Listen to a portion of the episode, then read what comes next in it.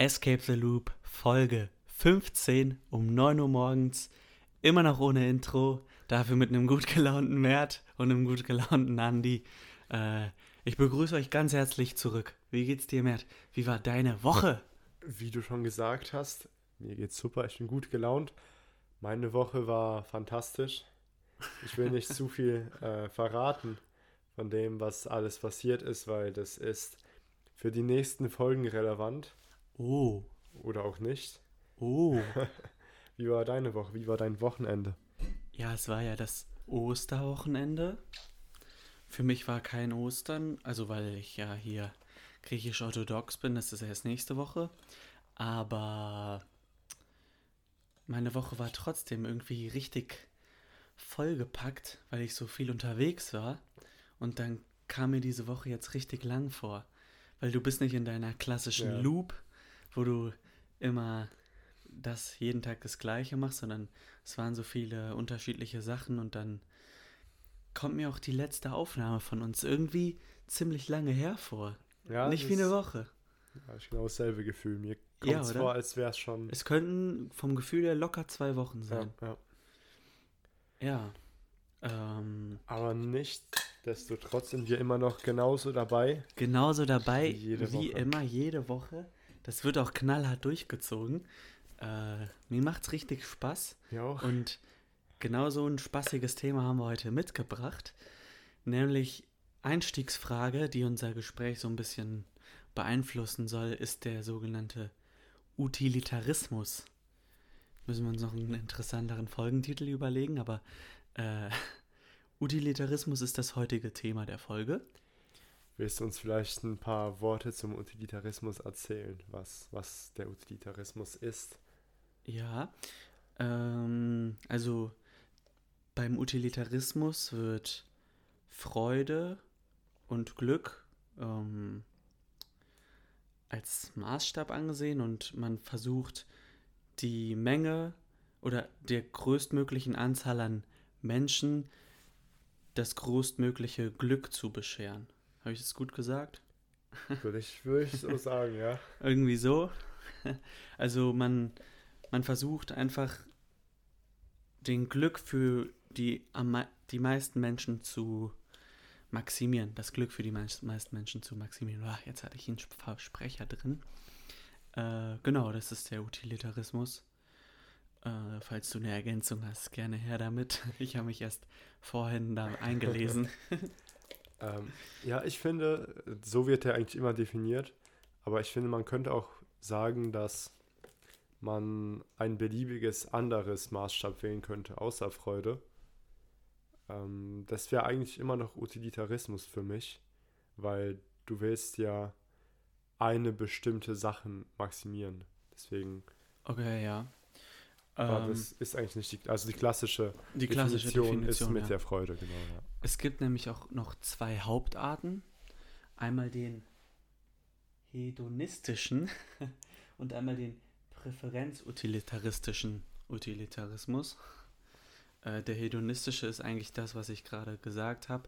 Und der präferenzutilitaristische legt den Fokus darauf, die Präferenzen von Individuen zu verfüllen und ihr Wohlbefinden zu maximieren. Mhm. Also da geht es eher ums Individuum, Also ums einzelne Individuum und nicht um die Ans Masse? Oder wie kann man das verstehen, Mert? Im Hedonistischen geht es grundsätzlich darum, dass du immer das machst, was für dich im Moment, was sich am besten fühlen wird, Mhm. anfühlen wird. Zum Beispiel, wenn es sich echt gut anfühlt, Chips zu essen, dann solltest du Chips essen. Okay. Weil es wird dir jetzt In dem kurzfristig, Moment. ja, kurzfristig Freude bieten. Mhm. Aber die andere Variante ist das, was dir langfristig ein besseres Leben ermöglicht. Okay. Und was Menschen allgemein langfristig ein besseres Leben ermöglicht. Ja, das klingt gut. Ähm, Was hältst du davon, von dieser? ja, also an sich klingt das ja erstmal nach nichts Schlechtem, Mhm. zu versuchen, das größtmögliche Maß an Freude und Wohlbefinden für andere Menschen zu erreichen. Die Frage ist so ein bisschen der Weg dahin oder wie sieht der Weg dahin aus? Darf ich, weil laut dieser Theorie darf ich ja auch schlechte Dinge, tu, schlechte Dinge tun, wenn das das Glück der Allgemeinheit oder der meisten Menschen maximiert. Findest du, das sind dann wirklich schlechte Dinge? Das ist eine gute Frage. Ähm, für die, für die, ich glaube, das ist so ein bisschen eine, ähm, eine Betracht, also je nachdem, wie du es betrachtest, eine Mhm. Frage der Perspektive. Denn ich glaube, für das einzelne Individuum auf jeden Fall, dem du vielleicht irgendwas Schlechtes antust, ähm, für die, für die Allgemeinheit sicherlich nicht, obwohl man das da, glaube ich, gar nicht so gut abwägen kann.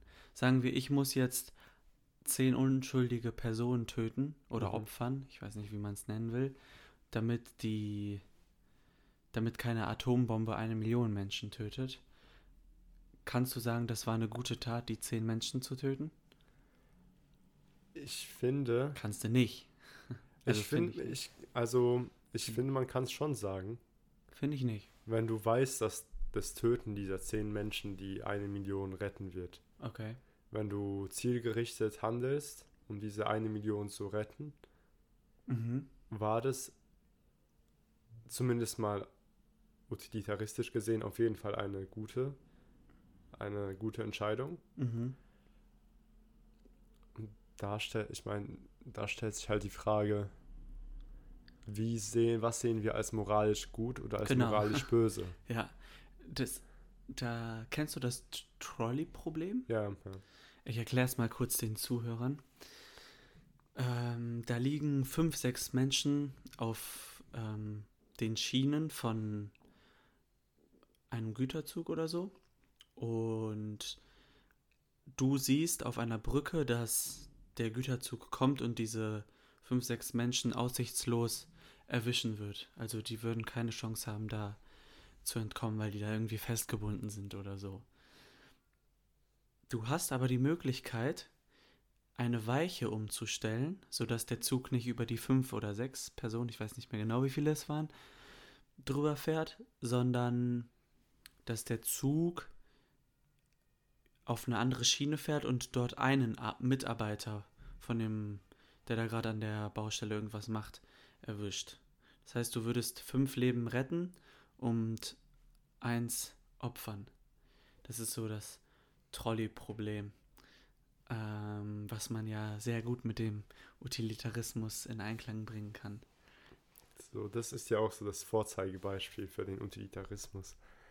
Ähm, ja, das ist ein sehr interessantes Problem. Ich finde es auch sehr interessant, wie ähm, Menschen anders antworten, abhängig davon, wie das Problem gestellt ist. Genau, es gibt, es gibt verschiedene Varianten vom Trolley-Problem. Es gibt zum Beispiel, was ich kenne, das Fat Man-Problem, wo du keine, keine Weiche umstellst und dadurch den Arbeiter tötest und die fünf Personen rettest, sondern du stehst auf der Brücke und neben dir steht ein sehr, sehr dicker Mann, den du auf die Schienen runterschubsen könntest und der den Zug damit aufhalten würde. Da ändert sich die äh, Gefühlslage der Menschen nämlich flächig, also bei den meisten. Und zwar ist es so, dass bei dem normalen Trolley-Problem viele sagen, das würde ich noch machen, weil du stellst nur eine Weiche um. Und rettest damit fünf, tötest einen. Mhm. Aber sobald du aktiv handeln musst und den Mann darunter schubsen musst, sagen sehr viel mehr Leute, dass sie es nicht mehr machen würden. Was ist deine Meinung dazu? Ich glaube, das ist, hat sehr viel damit zu tun, wie persönlich das ist. Es ist auch vielleicht, ich denke mal, es ist deutlich einfacher für einen Sniper, ein Ziel von 500 Metern Entfernung zu erschießen, als eine Person mit einem Messer abzustechen. ja, dein Leben- wahrscheinlich schon. Genauso wie es einfacher ist, mit einer Pistole drauf zu schießen, als ein Schwert zu benutzen. Je aktiver du die Person umbringst, desto schwieriger ist das. Wahrscheinlich für Ja. jeden normalen Menschen. Es gibt bestimmt auch Menschen, die daran gefallen haben. Ja. ich denke auch dieser, auch der Abstand. Also einfach nur, ob du ein Meter, zwei Meter, einen halben Meter von der Person entfernt bist. Ja, genau. Ich ja. glaube, das macht auch sehr Viel viel, aus. Ja, ja. Ob du das von hinten machst, ja, ob die ja. Person dir in die Augen guckt. Das ist alles sehr menschlich und da finde ich den Utilitarismus tatsächlich ein bisschen schwierig als, Genau. als so die einzige Regel, nach der man handeln sollte, um moralisch zu handeln. Weil ich finde genau das. Ich finde, der Utilitarismus würde sich jetzt einfach mal eine Theorie sehr gut in ein Computerprogramm Mhm. übersetzen lassen mit irgendeiner Funktion. Du hast, ich weiß nicht, 20 Parameter, die alle das Glück und das Wohlbefinden einer bestimmten Zielgruppe beeinflussen und dann wird da eine Funktion aufgestellt. Du versuchst den Hochpunkt zu finden und je nachdem, wo der Hochpunkt ist, liest du dir eine Parameter ab, wie du die setzen musst und vielleicht musst du dann mal ein paar Menschen umbringen. Ja, ja. Was ja für ein Computerprogramm eigentlich ziemlich leicht ist. Aber wir haben ja noch diesen moralischen Kompass in Mhm. uns, der uns vielleicht sagt, du kannst nicht Menschenleben gegeneinander abwägen. Also sind fünf Menschenleben mehr wert als ein Menschenleben? Ja, ist schwierig. Ja, es ist auch so, im, wenn Handlungen, die zufällig zu etwas Guten geführt haben, die aber an sich sehr schlimm sind, Ja, wären sie im Utilitarismus eigentlich gute Handlungen. ja, Zum genau. Beispiel, wenn der Zweite Weltkrieg zu, wenn es, wenn die Menschen 100 Jahre später dank dem Zweiten Weltkrieg deutlich glücklicher sind, als sie es ohne den Zweiten Weltkrieg jemals sein könnten, Ja, dann wäre der Zweite Weltkrieg eigentlich etwas Tolles gewesen. das ist, finde ich, aber so ein bisschen Glaskugelleserei, Ja, klar. weil wir kennen ja immer nur einen Ausgang. Ja, ja. von einem Entscheidungsbaum, der unendlich viele hat. Und es ist schwer dann diesen einen Ausgang, den wir gerade erleben, gegen einen potenziell anderen abzuwägen, den wir, wo wir gar nicht wissen, ob der eintreten würde, wenn wir uns so verhalten hätten. ja, genau. Also wir bräuchten halt wirklich eine Glaskugel, um zu wissen, welch, es, was wird diese Genau. Handlung bewirken. Und ich finde, das entkräftigt den auch so ein bisschen, weil woher weißt du, dass diese Handlung, also die Handlung, dass du jetzt in dem Moment vielleicht etwas Schlechtes machst, Mhm. eine bessere Zukunft herbeiführt, als wenn du sie nicht gemacht hättest. Also ich denke, man kann Sachen bis zu einem gewissen Grad vorhersehen. Man kann zum Beispiel vorhersehen, dass es wahrscheinlich besser ist, wenn wir dafür sorgen, dass ähm, es einer Person, zum Beispiel wenn du ein Kind hast, es ist höchstwahrscheinlich besser, dem Kind nicht dauernd Süßigkeiten zu geben.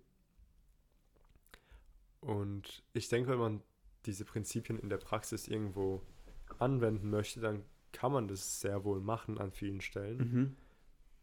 Aber sobald wir uns im Leben und Tod ähm, diesen, in dieser Leben- oder Sterben-Thematik befinden, Ja, ist es wieder schwierig. Also für moralisch eher weniger signifikante Fragestellungen ist der Utilitarismus, denke ich, etwas, was man gut in sein Leben implementieren könnte.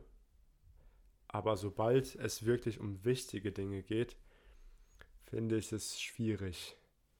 Also rein praktisch gesehen. Mhm. ja, ich gebe dir recht. Also äh, natürlich kannst du bis zu einem gewissen Zeitpunkt Ereignisse prognostizieren und auch Schlüsse ziehen. Wenn ich jetzt viel Alkohol trinke, Ja. ist wahrscheinlich nicht gut, wenn ich Auto fahre oder so. Ja. Äh, aber Fakt ist auch, je länger der Zeitraum geht, den ich prognostizieren möchte, desto ungenauer wird Ja. eine Prognose. Und wahrscheinlich ist es wieder irgendwie so ein Mittelding. So ein bisschen Utilitarismus, aber nicht nur und auch andere Theorien gemixt. Ich denke, man kann versuchen, zum Beispiel, was morgen passiert, kann ich ja relativ gut vorhersehen. Ja, Also was aus meinen Handlungen resultieren wird. Wenn ich heute komplett besoffen Auto fahre, dann kann ich davon ausgehen, dass das Risiko, dass irgendwas passieren wird, deutlich höher ist. Ja. Aber wie du gesagt hast, ich kann jetzt nicht vorhersehen, dass, weil ich heute Auto fahre, dass die Gletscher in 50 Jahren schmelzen werden. Ja, genau. Oder dass, weil ich heute Auto fahre, dass der Präsident von, von Deutschland mein Neffe sein wird. Ja, genau. Also du mein, du hast das mit dem Autofahren jetzt genau darauf bezogen, dass dein Auto die Gletscher. Ja, ja, genau. Ja, ja, nicht, weil nicht, Nee, dass nee. hier irgendwann mal was aus dem Kontext gerissen wird. Dass, dass genau mein Auto jetzt diesen, diesen Tipping Genau Point- den, ja, genau, Ja. genau den Gletscher. Weil da gibt es ja schon, also irgendwo Ja. Verbindungen. Ähm, ja, gut, gut. Finde ich, war ein guter Einstieg. Äh, ich mag das Trolley-Problem. Es, lief nämlich mal im Fernsehen, ich glaube im ZDF oder so, Mhm. so ein Gerichtsverfahren. Da ging es um einen Piloten, der eine, eine Passagiermaschine abgeschossen hat, ein Flugzeug mit Passagieren drin, das von Terroristen gekapert wurde Mhm. und in die Allianz Arena reinfliegen sollte. Und die Evakuierungspläne der Allianz Arena hätten es nicht hergegeben, alle Menschen rechtzeitig zu evakuieren, Mhm. um sie zu retten vor diesem Crash mit der Allianz Arena. Der Pilot hat dieses Passagierflugzeug abgeknallt und damit, ich weiß nicht, 300 Menschen getötet, anstatt von, weiß ich nicht, 10.000 oder so, Ja. je nachdem. Ähm, was ich aber sehr interessant fand da, und das geht jetzt so ein bisschen in das, was du vorher gesagt hast, über, die Staatsanwältin, die die Gegenseite übernommen hat, dass man nicht dieses Passagierflugzeug abschießen soll, Mhm. hat ein Beispiel gebracht und die meinte, man hätte nicht wissen können, was noch in diesem Flugzeug passiert. Möglicherweise wären Passagiere ins Cockpit gekommen, hätten das Flugzeug zurückkapern können. Es gibt ja tausend verschiedene Möglichkeiten, dass es doch nicht so eintrifft, wie man denkt, genau wie Ja. beim Trolley-Problem. Weil sobald du in die Situation eingreifst, indem du die Weiche umstellst oder indem du das Flugzeug abschießt, änderst du ja die Situation logischerweise und es gibt keine Möglichkeit mehr zu sehen, was passiert wäre. Mhm. Und möglicherweise wäre es ja gut gegangen. Das hat, das ist mir irgendwie richtig krass im Kopf geblieben, weil ich finde, da muss man aufpassen. Man muss aufpassen, dass man nicht eine Handlung voreilig macht, wo man glaubt, dass die gut ist, auch wenn sie in dem Moment schlecht ist. Irgendwie man wählt das kleinere Übel. Aber vielleicht wäre das gar nicht das kleinere Übel, sondern das größere Übel. Mhm. Ja, ich denke hier tatsächlich, dass man in manchen Situationen relativ schnell handeln muss. Ja, Auch wenn man nicht weiß und nicht können, nicht wissen kann, was passieren würde, wird man nicht handeln. Und wenn die Chancen, sagen wir, 99 zu 1 gewesen sind, dass das Flugzeug in die Allianz Arena reinstürzen wird, dann würde ich auch sagen, sollte man es abschießen. Weil klar, es kann sein, dass es doch nicht passiert, aber es ist höchstwahrscheinlich, dass es passieren wird. Aber du spielst, ich finde, da spielst du so ein bisschen mit Zahlen und Menschenleben und ich finde, eigentlich passt das nicht so gut zusammen. also das- ja, natürlich, also das sagt mir mein logisches Gehirn auch, dass es so ist. Trotzdem spielst du irgendwie, weil dahinter sind, das ist keine Matheaufgabe, Ja, klar. sondern da sitzen Familienväter und Mütter im Flugzeug. Aber die sitzen auch in der Allianz Arena. Die sitzen auch in der Allianz Arena, aber du bist dir nicht sicher. ich bin mir aber genau deswegen, weil ich mir nicht sicher bin, sollte ich handeln. Aber da, ja, aber Weil- dann, dann, dann ist es ja wirklich so, dass du an sich Menschenleben miteinander abwägst.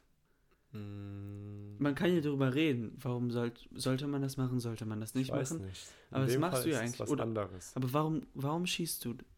Okay, man könnte sagen, In dem Fall würden alle sterben. würden alle sterben, ja, das stimmt. Ja, darüber. Aber wie gesagt, du weißt nicht, vielleicht stirbt auch niemand.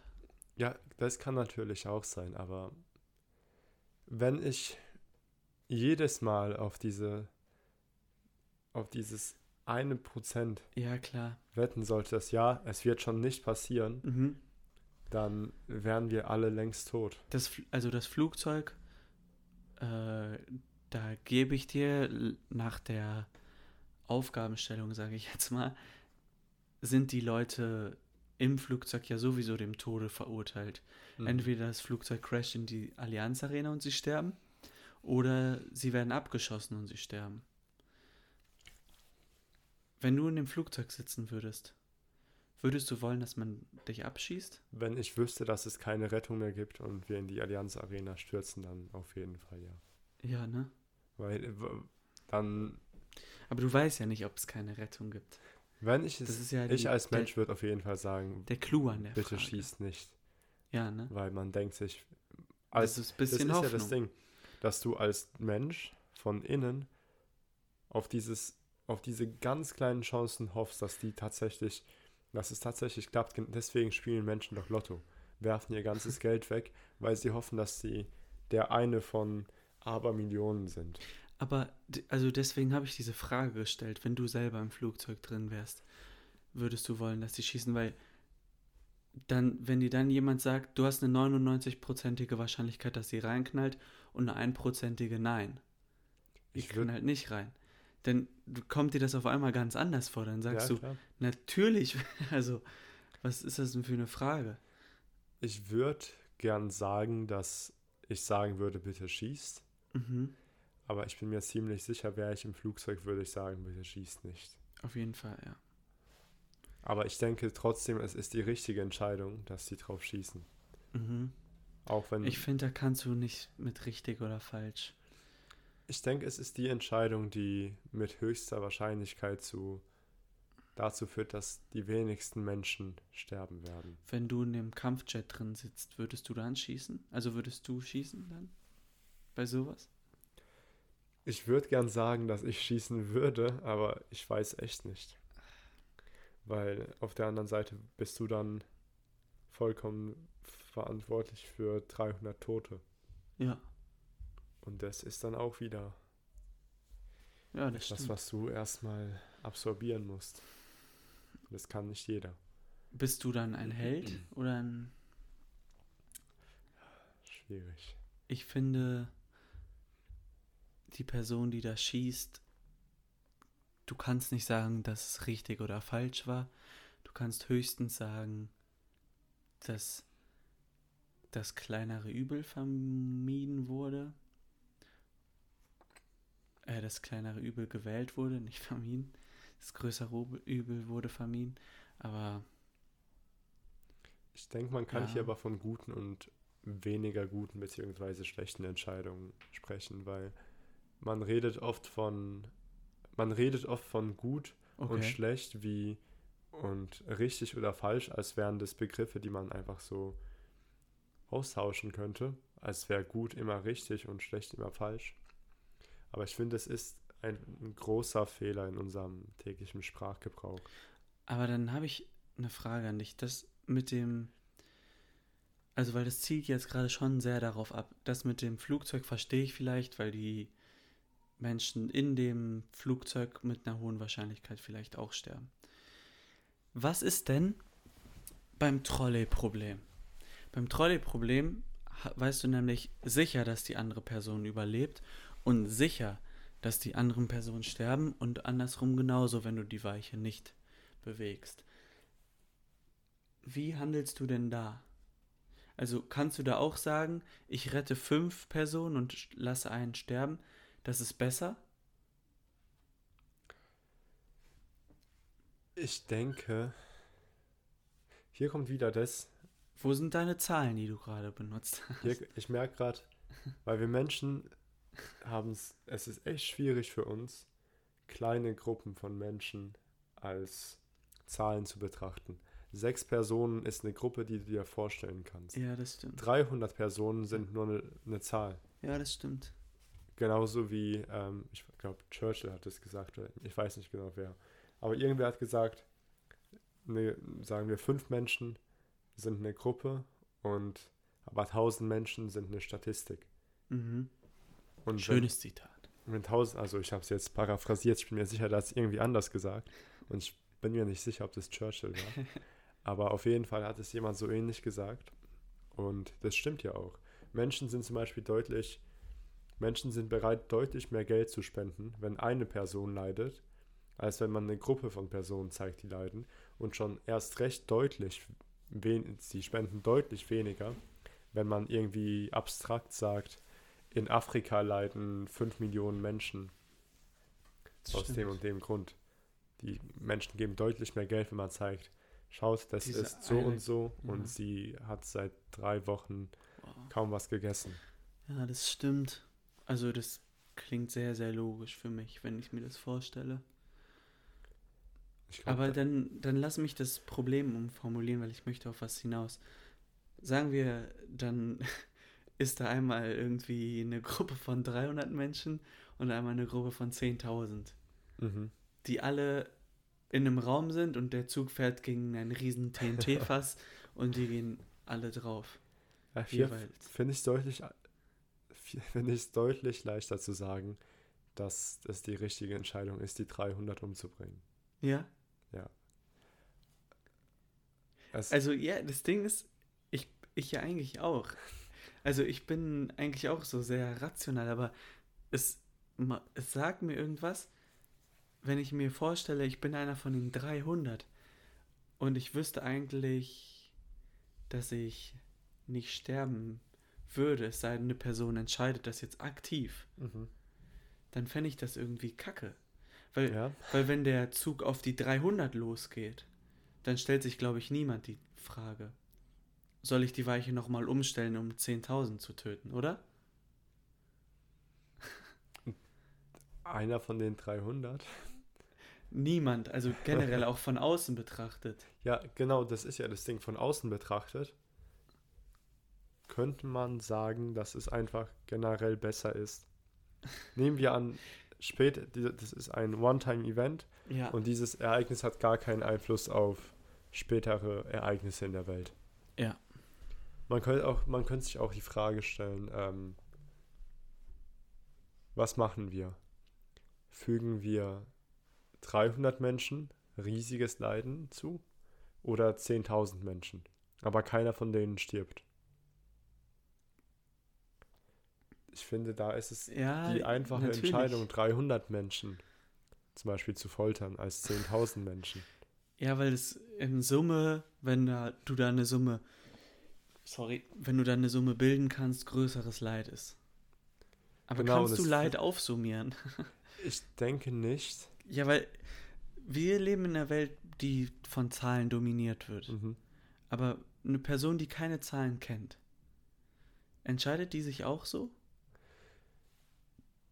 Ich glaube, in dem Fall, was Leiden betrifft, Ist, ist das Leid Ja. einer einzelnen Person nicht genauso viel wert wie das Leid von einer Million Personen? Um das mal ein bisschen. das, äh, wie würdest du dir eine Welt vorstellen, in der eine Person riesig leidet, also wirklich die größten Schmerzen empfindet, die nur möglich sind in diesem Universum?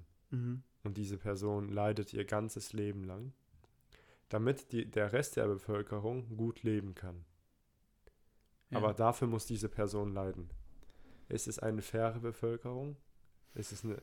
Allen anderen geht's super, aber dafür muss diese eine Person wirklich schlimm leiden.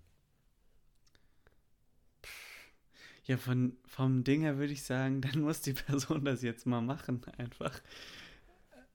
Aber die Person, also, keine Ahnung, wärst du, wenn du die Wahlmöglichkeit hättest, diese Person zu werden, würdest du die Person sein? Ich, nee, natürlich nicht. Ich finde, beim Utilitarismus ist das Problem auch, dass wir, wenn man es, jetzt mal kurz abgesehen vom Trolley-Problem, aber wenn man es so nimmt, dann geht es ja darum, möglichst viel ähm, ja, das Wohlergehen der Menschheit auf ein möglichst hohes Niveau zu bringen. Ja.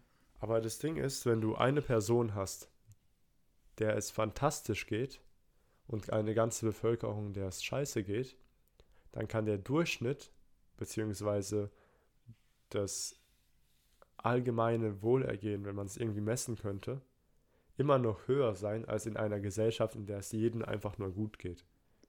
Okay. Das heißt, theoretisch wäre eine Hm. Gesellschaft, in der es einer Person extremst gut geht und allen anderen sehr schlecht, Ja. erstrebenswerter als eine, in der es jedem, jeder Person einfach nur gut geht. Im, so, wenn du es versuchst aufzusummieren. Genau, ja. Weil die Summe ist in der Gesellschaft mit der einen Ja, glücklichen genau. Person höher. Aber so sehen wir es ja eigentlich nicht. Also das wäre jetzt utilitaristisch Ja, genau. gut. Ja, das meine ich.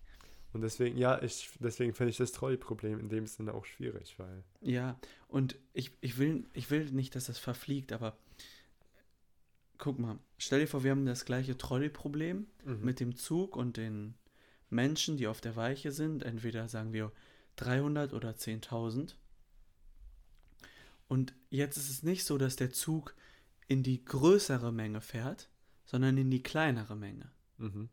Das heißt, der Zug würde, wenn du nichts machst, die Also, 300 ja. Menschen töten. Ich will nur kurz sagen, da denken wir gar nicht drüber nach, den, die Weiche umzustellen. Ja, ja. Also das ist ja in uns allen drin, dass wir irgendwie abwägen.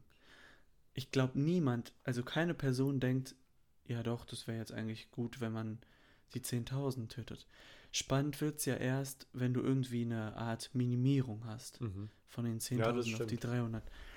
Mm, Aber sobald du diese Minimierung machst, sobald du die Weiche umstellst, wägst du ja auch, sagst du ja, dass 10.000 Menschenleben mehr wert sind als 300. ja. Und die Frage, die man sich stellen muss, ist, kann man das machen? Denkst du, es hat irgendwas damit zu tun, dass wir Angst vor Verantwortung haben, Angst vor vom aktiven, weil du dann bist du aktiv dafür zuständig, dass 300 Menschen sterben. Ja, genau. Denkst du, es hat einfach etwas damit zu tun, dass wir nicht im Hinterkopf das Gefühl haben wollen, dass wir verantwortlich sind, dass die Ja. Menschen wegen dir tot sind? Ich glaube schon. Ich glaube, dass du da bei so einer aktiven Bewegung einfach Verantwortung übernehmen musst. Mhm. Ich glaube aber auch, wenn du eigentlich nur zuguckst und eigentlich Verantwortung übernehmen könntest, dass du dann auch in gewisser Art und Weise Verantwortung übernimmst. Ich habe das Gefühl, würden wir eine demokratische Entscheidung haben, also nicht, dass eine Person entscheidet, was passieren soll, Ja, dann hätten wir eine sehr eindeutige Entscheidung, dass die 300 Menschen sterben sollten. Weil dann hat keiner das Gefühl, verantwortlich zu sein. okay. Das ja. ist genauso wie bei der, ähm, das ist ein gute, das ist ein sehr guter Take, Mert. danke. Das gefällt mir gut. Ja, das stimmt. Ich, das ist ja genauso wie mit der Todesstrafe. Da weiß ja auch nie, man weiß ja nicht, ob man jetzt zuständig dafür war. Ja, weil nicht, Weil es sind ja viele sobald Leute. viele Leute darüber abstimmen, Ja. gehst du in so eine in so eine graue Masse unter. Genau, und dann, Und du kannst auch sagen, ja, aber der hat auch dafür gestimmt. genau. Und der auch. Mhm, das ich gefällt glaube mir gut. auch, weil diese Verantwortung für riesiges Leiden kann nicht ausgeglichen werden durch Freude. Ich habe ich hab eigentlich eine coole Idee.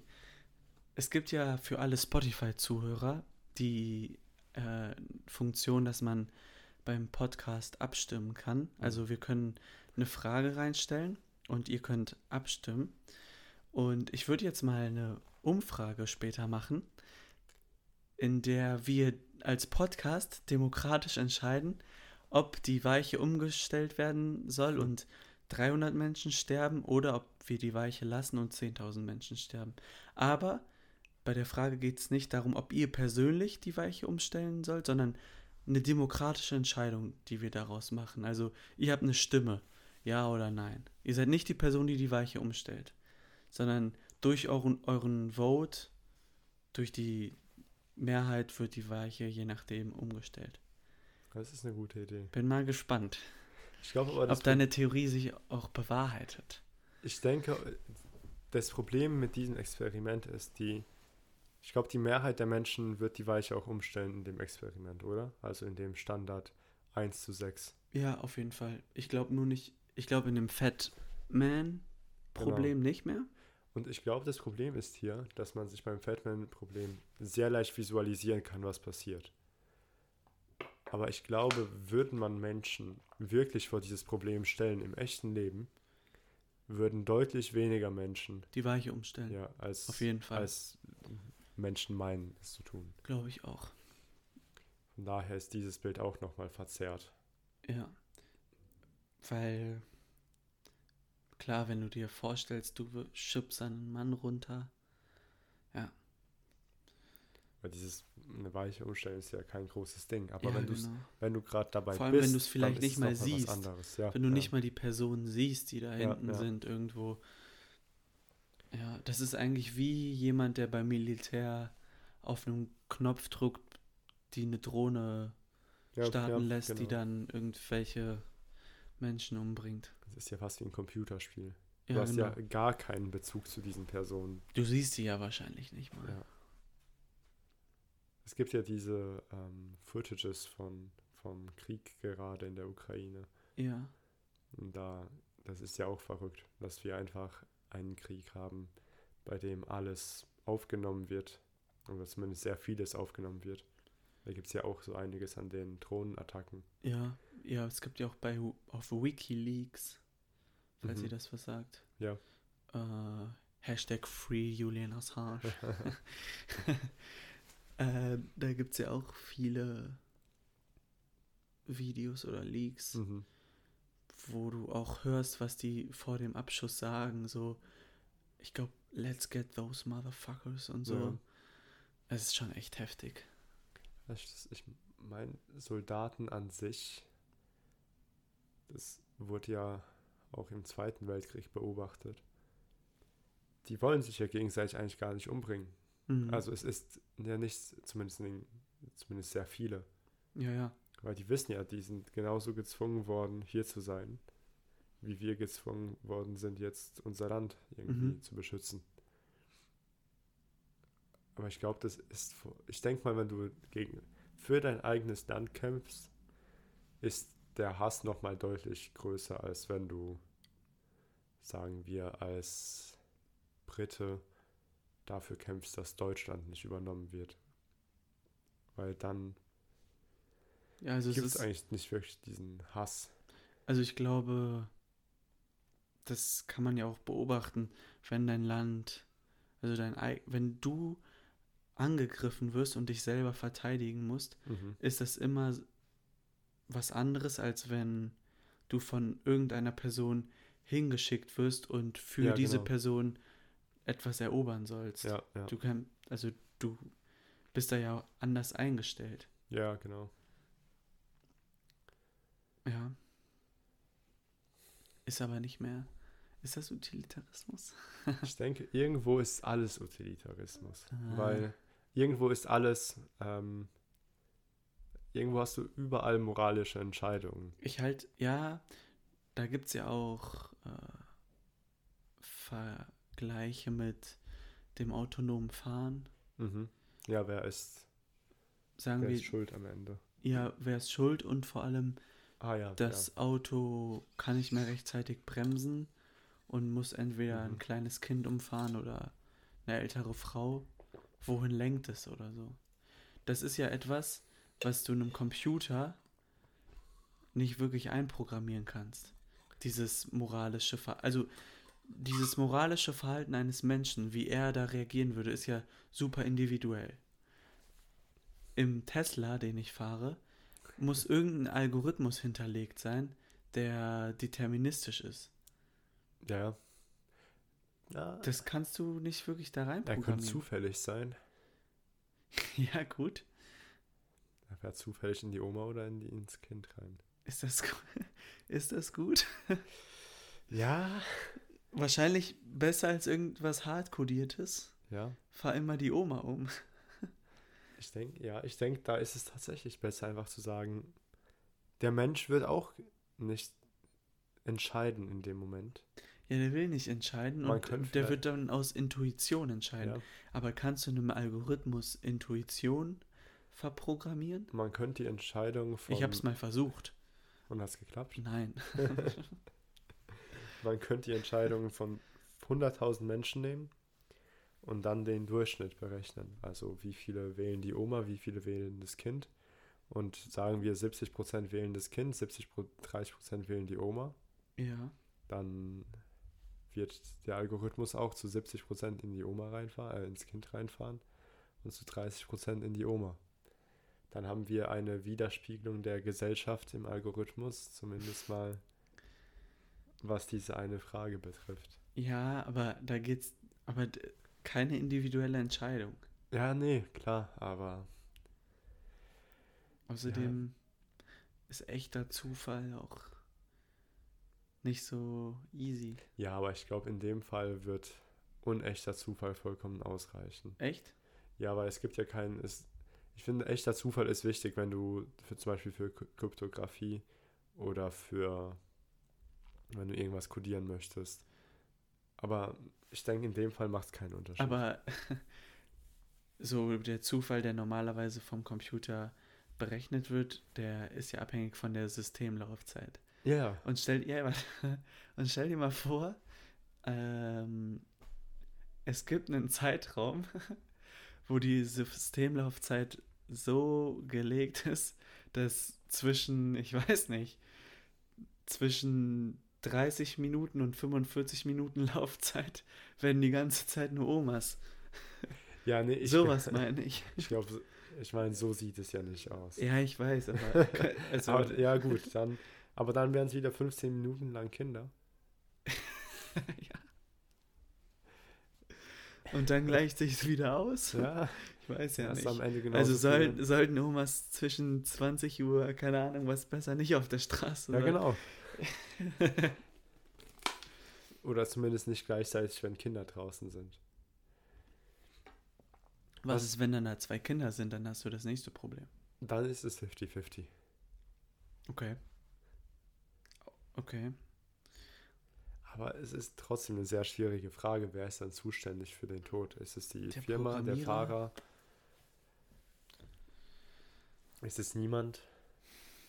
Wahrscheinlich wieder irgendein Mittelding. Alle zusammen und damit keiner. Ja. Denkst du, es ist gut in manchen Fällen zu lügen? Ja, auf jeden Fall. Denkst du, es ist, denkst du, es ist gut zu lügen, um die Harmonie einer Gesellschaft zu bewahren? Auch wenn es heißt, dass jeder in einer anderen Welt lebt, als sie faktisch ist. Also, hm. Also stell dir vor, du kannst lügen, um einen Freund zu retten oder so. Mhm. Bei einer Person, die du nicht magst. Natürlich, da lügt jeder. Ja, klar. Oder die allerwenigsten nicht. Mm. Es kommt drauf an. Also, ich glaube, du musst immer die Konsequenzen deiner Lüge abwägen können. Denkst du, ein Mann, der seine Frau einmal betrogen hat? Ähm, Ein Mann, der meine Frau einmal. Oder der seine Frau. seine. Ah, okay. ähm, es ist einmal passiert. Das wäre wild, wenn der Mann Deine meine Frau, also irgendein Mann meine Frau einmal betrogen hat. Dann hat die Frau mich ja Da hat sie dich auch eine betrogen. Affäre und wurde dann von dem Mann betrogen. Vielleicht fände ich das gar nicht so schlimm. Ich glaube, da, das wäre dann cool für dich. ja, Ja, nehmen wir guter an, Mann. nehmen wir an ähm, der hat sie einmal betrogen. Seine eigene Frau. Ja. Ja. Und jetzt ist die Frage, soll er es ihr sagen? Ah, das ist eine gute Frage. So, oder, also man, man weiß, wenn er es ihr sagt, dann ist die ganze Familie zerstört. Mhm. Dann haben die Kinder nicht mehr eine ganze Familie. Oder der kriegt es in den Griff. Oder er weiß, er sagt es ihr nicht, aber es passiert nie wieder. Und alles läuft genauso wie davor. Nur Boah, die Frau wird es niemals erfahren. Ja, keine Ahnung, ey. Ich will mich hier jetzt auch nicht irgendwie schuldig sprechen, aber es klingt, also es klingt ja eigentlich ganz gut, wenn sie es nie erfährt. Ah, ich weiß nicht. Aber kannst du dann damit leben? Wenn er damit leben kann. Ein Computerprogramm ja wird ja easy entscheiden, aber also wenn du damit leben kannst, am meisten tut mir da ja dann die Frau leid.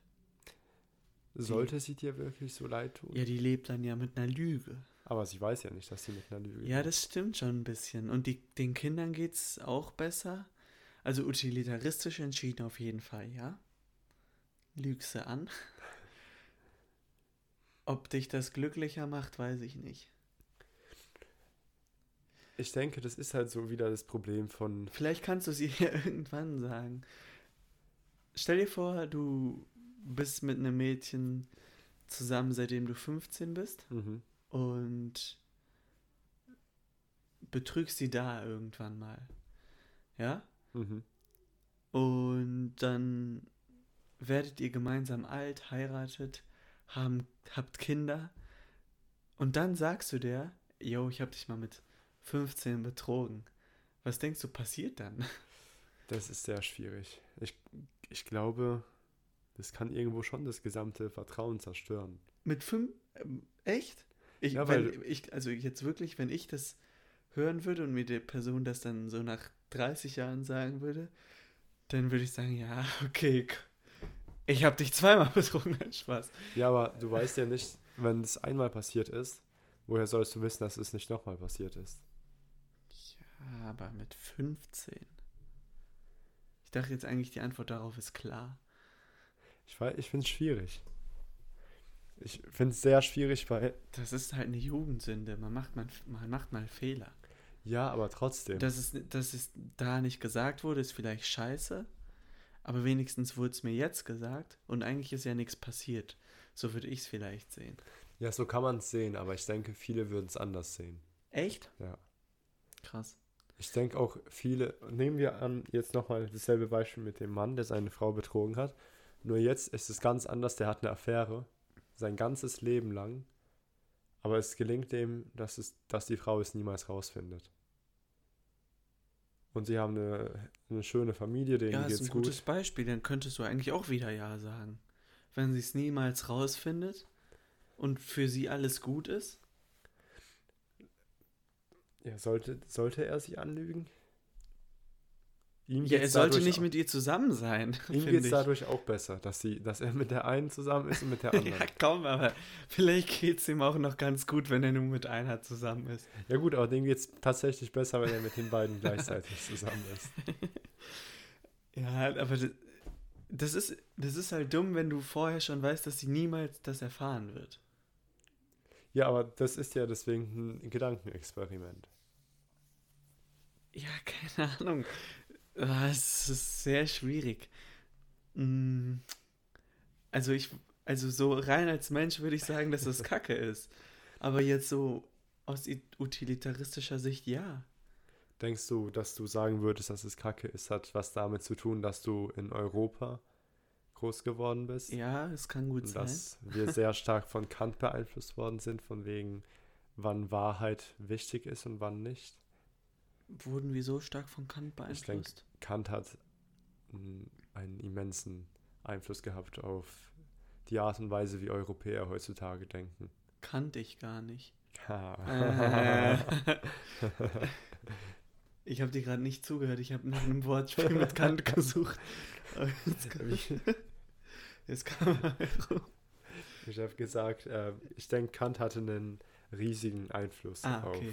Da, darauf, wie Menschen in Europa heutzutage denken. Aha. Und somit auch Menschen in den USA und so weiter. Mhm. Aber China ist wieder was ganz anderes. Da geht es ja viel mehr um die Harmonie. Ich Ja. denke, Chinesen würden deutlich häufiger sagen, dass es okay ist, dass er sie betrügt, als Europäer. Ja, das kann ich mir gut vorstellen. heißt- Und Europäer sind ja auch sehr äh, territorial eingestellt, sage ich mal. Mhm. Also, äh, ja, eigene, Eigentum und so weiter. Ja, Und ich glaube, es spielt da auch eine Rolle. ja denke ich auch, ja, auf jeden Fall. Weil es gibt ja auch andere Kulturkreise, wo es völlig normal ist, dass ein Mann Mhm. mehrere Frauen hat und die auch untereinander geteilt werden. Ja, das gibt es, glaube ich, auch in manchen. Das gibt es irgendwo, ich weiß nicht wo. Es gibt auch Kulturen, wo eine Frau unter mehreren Männern geteilt, also nur. Also Äh, ich, ja. ja, äh, Ja.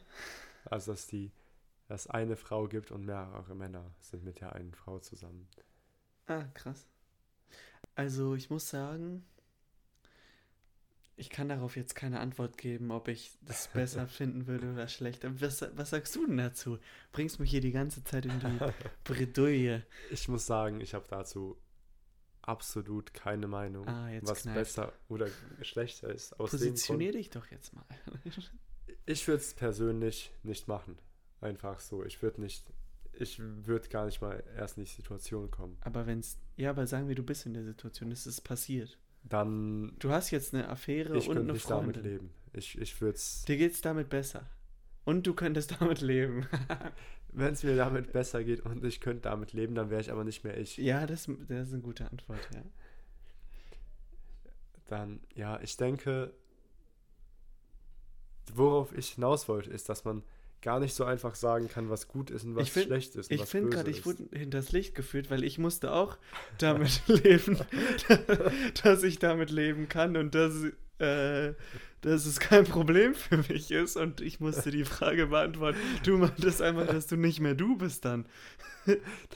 Ja, du hast ja gesagt, Ja. es geht um mich. In meinem Beispiel ging es um einen Ja, anderen dann ist bei mir, dann nehme ich auch einmal das, was der Mert gerade gesagt hat.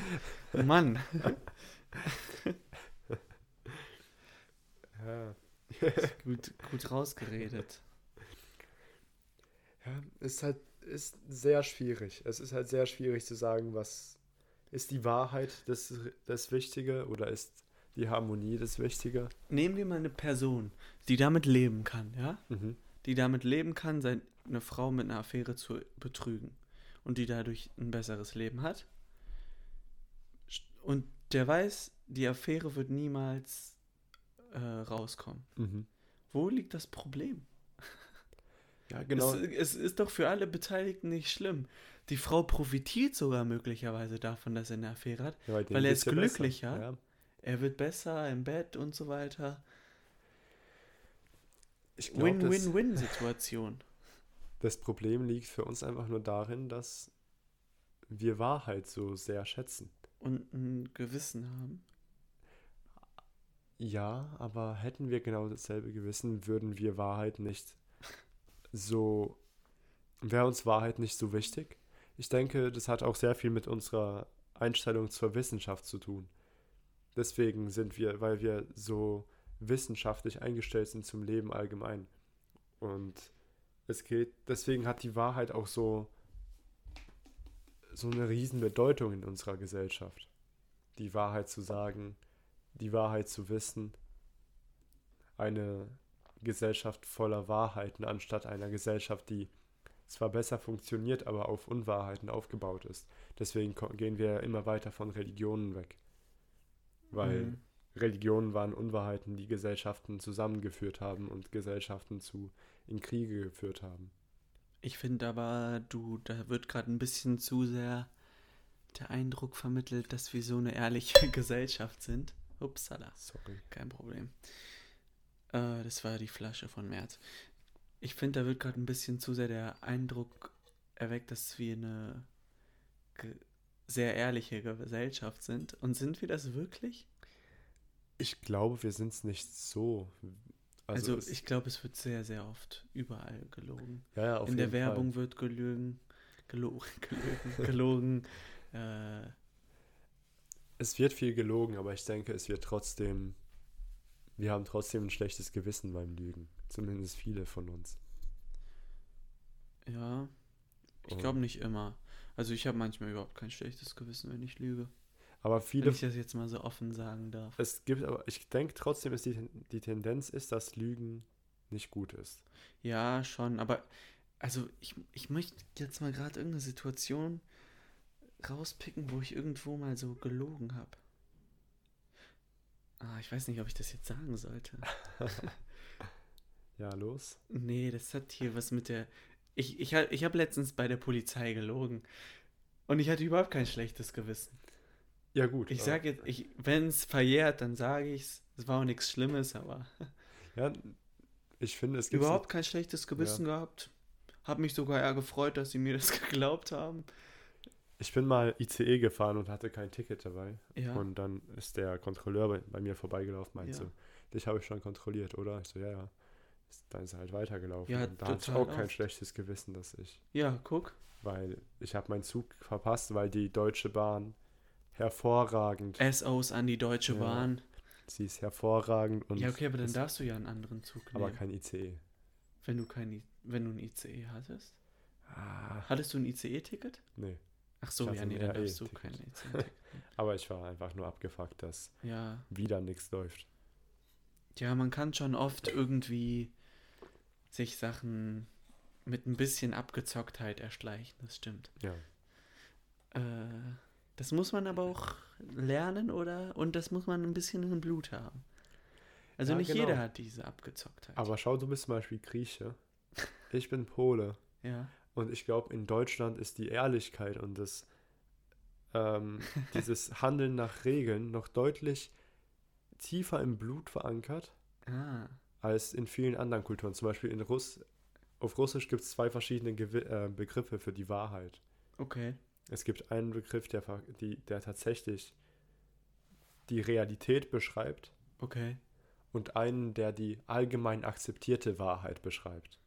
Also das, Ah. was zwar nicht unbedingt wahr ist, aber was von der, von, von der Bevölkerung akzeptiert Krass. wird als und, wahr. Und das beeinflusst wahrscheinlich auch die generelle, den generellen Stellenwert der Wahrheit. Ja, ja, auf jeden Fall. Kurzer Flex auf Spanisch heißt Realität, Realidad. Realität. Wollte ich einfach mal sagen. Ich lerne gerade Spanisch. ja, was heißt Wahrheit auf Spanisch? boah, weiß ich nicht. La verdad, oder? Ah ja, la verdad, stimmt. Er hat recht. Ich kann auch ein bisschen Spanisch. Und Ich, hab, poquito. ich hab's in meinen, äh, in meinen Karteikarten. La verdad, hast du recht. Mir gerade nicht eingefallen.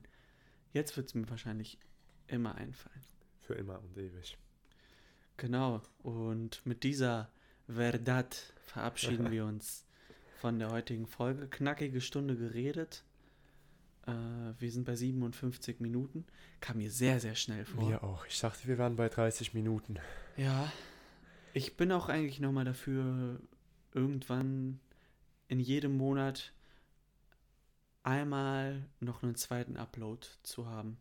Also Mhm. immer mittwochs und einmal im Monat nochmal samstags oder so. So eine Können machen. Special-Folge. So eine Monats, Monatsendfolge. Nee, Oder, oder, am Anfang. nee, weil Oder in der Mitte. Form, vielleicht führen wir ein Format ein. Weil ich habe jetzt mit ein paar Leuten geredet und vielleicht mal einen Gast. Wie, wie sieht es mit einem Gast aus? Das wäre cool, ja. Dann bräuchten wir aber noch ein Mikrofon. Oder, Oder zwei jemand sitzen sitzt hier. sich. Ja, Das geht schon. Also ein Mikrofon reicht eigentlich auch für zwei. gut. Ja, gut. Okay, also äh, ich habe schon ein paar, aber sonst interessante Persönlichkeiten. Meldet euch gerne auf Twitter. Link ist in den Show Notes. Ähm, schreibt einfach mal, dann machen wir was aus, sonst auch per Zoom-Call oder so. Ich würde nämlich auch mal gerne so andere Personen in, Ja, ja. interviewen, wie Tim Gabel oder Joe Rogan oder Lex Friedman und wie sie alle heißen. Vielleicht werden wir ja irgendwann bei Joe Rogan eingeladen. Alter, wäre das cool. ja? Ich sag Wer niemals weiß. nie. Ich glaube an das Unwahrscheinliche. Daran glaube ich auch. Und damit wünsche ich euch noch eine wunderschöne Woche Richtig smoother Übergang. und sehr viel Spaß beim, Beim Hören des Podcasts. beim? Hören des Podcasts vom Genau. Anfang. Äh, ja, von mir auch. Schöne Woche noch. Äh, macht es gut. Mich macht es gerade ein bisschen sauer, dass hier der Podcast nicht bei einer Stunde ist. Deswegen Weißt werde ich jetzt noch einfach 50 noch weiter. Minuten noch weiterreden. 50 Sekunden. Und ich werde irgendeine. Wollt ihr eine coole Zahl? Wollt ihr eine coole Zahl? Ich würde sagen, sag mal was Cooles über die 24. Die 24 hat die 12 als Teiler und die 12 ist äh, Teil des, des Dozenalsystems, was meiner Meinung nach das Dezimalsystem ersetzen sollte. Also 24, super cool, ist ein Vielfaches von der 12. 12 mal 2, 24, ganz einfach. Im Dozenalsystem wäre das übrigens einfach die einfachste Rechnung, die es gibt. Also 24 wäre eure 20, wenn ich das so sagen darf. Wie findet ihr das? Ich hoffe, euch gefällt das. Wir sehen uns bei der nächsten Folge. Ciao!